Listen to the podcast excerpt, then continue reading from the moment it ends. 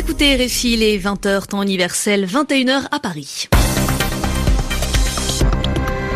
Céline Pellarin. Bienvenue dans votre journal en français facile. C'est Zéphirin Quadio qui est avec moi aujourd'hui. Bonsoir Zéphirin. Bonsoir Céline, bonsoir à tous. Nous débuterons ce journal à Davos, en Suisse. Le Forum économique mondial a fermé ses portes ce soir et le fait marquant de la journée, c'est le discours du président américain. Qu'a-t-il dit? C'est Mounia Daoudi qui nous le racontera. Aux États-Unis, ils sont nombreux à mourir par overdose. Des milliers de personnes consomment trop de médicaments antidouleurs et décèdent la mairie de New York attaque le problème à la racine les laboratoires pharmaceutiques. Et nous terminerons en prison, Zéphirin, avec un reportage, évidemment. Un reportage qui suit des détenus qui font du rap sur de la musique classique pour se libérer l'esprit par la musique. Le journal. Le journal en français facile. En français facile.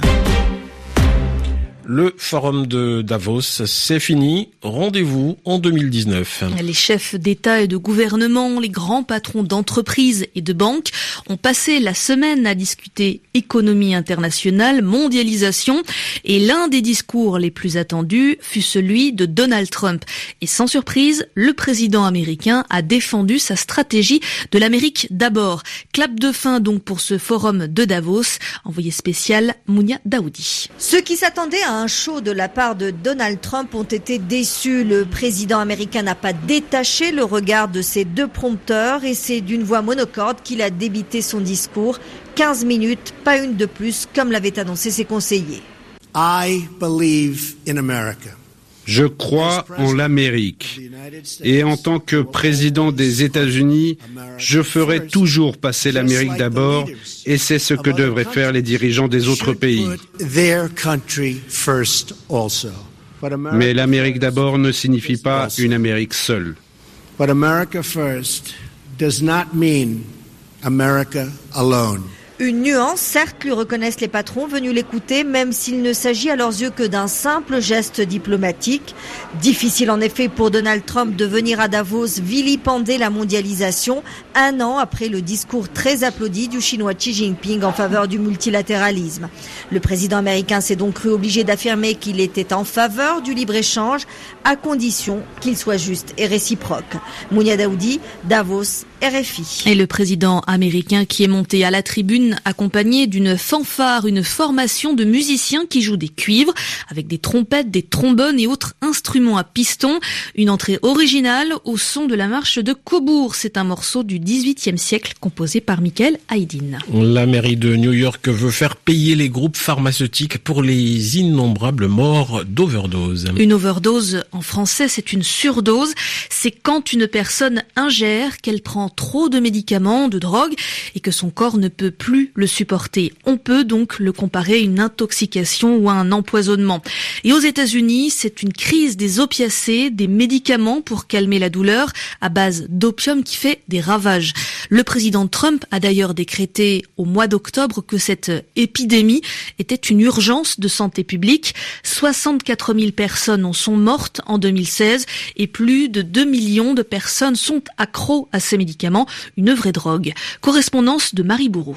À New York, les morts par overdose d'opiacés ont fait plus de 1000 victimes en 2016. En 6 ans, leur nombre a doublé et aujourd'hui, selon la mairie, l'épidémie fait plus de victimes que les accidents de la route et les homicides réunis. En cause, le cynisme des laboratoires pharmaceutiques qui ont mis au point des antidouleurs dérivés de l'opium au pouvoir très addictif et le laxisme des médecins qui ont continué à prescrire ces puissants analgésiques. Le maire de New York, Bill de Blasio, a annoncé lors d'une conférence de presse rejoindre la centaine de villes et d'États américains qui ont déjà engagé des poursuites contre cette industrie. Il est temps pour ces compagnies pharmaceutiques de payer pour ce qu'elles ont fait. Il est temps pour elles de prendre leurs responsabilités.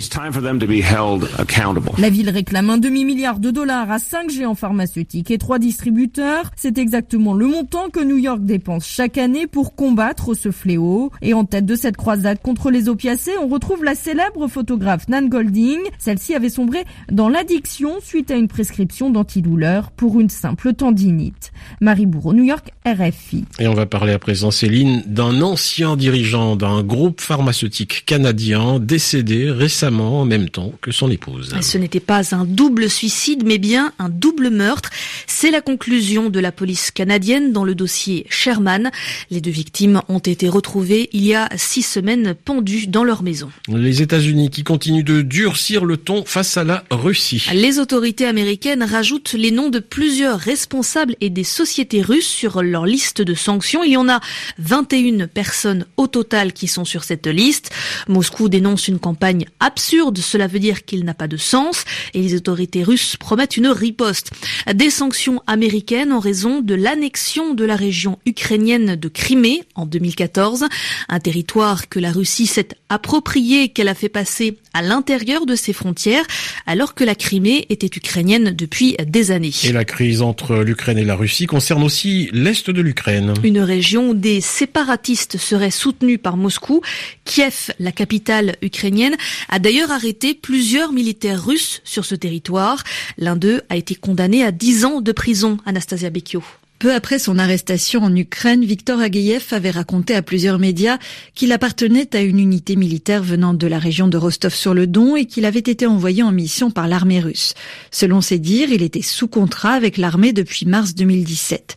Une information confirmée par sa mère et deux de ses anciens collègues, mais démentie par le ministère russe de la Défense, selon lequel Agueyev avait quitté l'armée en mai 2016.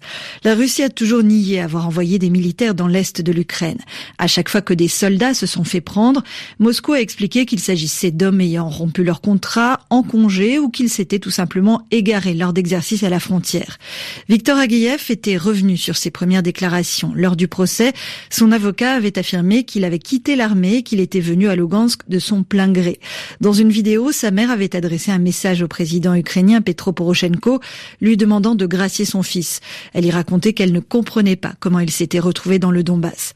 Sa famille espère aujourd'hui aujourd'hui qu'il pourra faire l'objet d'un échange entre la Russie et l'Ukraine, comme deux autres militaires russes présumés échangés contre la pilote de l'armée ukrainienne Nadia Savchenko en mai 2016. Anastasia Becchio, dans l'Himalaya, les plus hautes montagnes de la planète. Une opération de secours va avoir lieu. Ce samedi, une équipe de secouristes va tenter de retrouver l'alpiniste française Elisabeth Revol et son compagnon de cordée polonais Thomas Makiewicz.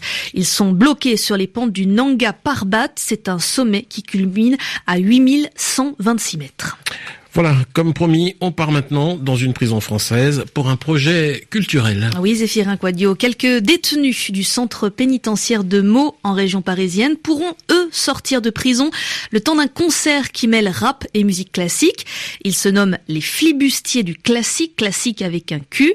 Ces flibustiers synonymes de pirates seront sur scène grâce au festival Vis-à-vis, exclusivement dédié à la création artistique en milieu carcéral. Durant les quatre derniers mois, les détenus était encadré par le rappeur français Ménélique et un quatuor à cordes issu de l'orchestre de chambre de Paris. Carmen Lunsmann a pu assister à l'un des ateliers en prison. Ils s'appellent Salem, Jabla, Alpha Rock et Mozart. Ils ont entre 27 et 50 ans et des longues peines à purger. Irène Muscari, coordinatrice culturelle au centre pénitentiaire de Meaux. La première idée, c'est de valoriser leur personne, de leur faire dépasser les limites, faire connaître des univers qu'ils connaissent pas, et après de rendre un peu plus douce la réinsertion. Ils m'ont tous dit au début, je ne chanterai pas en public. Et ben ils le font. Ça, c'est dépasser les limites. Je me souviens à leur côté, le rappeur français Ménélique qui a animé pour la première fois des ateliers d'écriture derrière les barreaux. Je suis euh, moi-même d'un quartier difficile, donc euh, des gens qui sont allés en prison, j'en connais. Mais je suis tombé vraiment sur des personnes qui avaient des choses à raconter. Et petit à petit, je les ai vus sortir un peu de leur coquille. La parole me libère de l'esclavage. Et bah, devenir de plus en plus maîtres de la parole. Ils n'ont plus peur de se livrer, ils n'ont plus peur d'être fragiles, ils n'ont plus peur de dire ce qu'ils ont au fond d'eux-mêmes. Il parle de plein de choses, mais surtout de l'univers carcéral, de la manière dont ils le vivent. On croit s'en sortir, mais la parole ne se libère pas. et aussi des rêves qu'ils ont hors de cet univers, de la manière dont ils se voient dans le monde. Ça nous permet de nous sentir vivants, vraiment. Comme quoi que même euh, au plus bas en, détention, il y a la vie dehors qui nous attend, ce qui nous fait avancer, nous donne euh, espoir. Et, puis la musique, ça parle à tout le monde. De l'expression de mes frères, je suis parti en silence, ils me regardèrent, le soleil brille à nouveau dans ma vie. J'y vois plus clair, aveuglé par les néons comme et c'est la fin de ce journal en français facile réalisé par Javier González et présenté avec Zéphirin Quadio. Merci à tous les deux et on se retrouve demain Zéphirin. Merci Céline, à demain.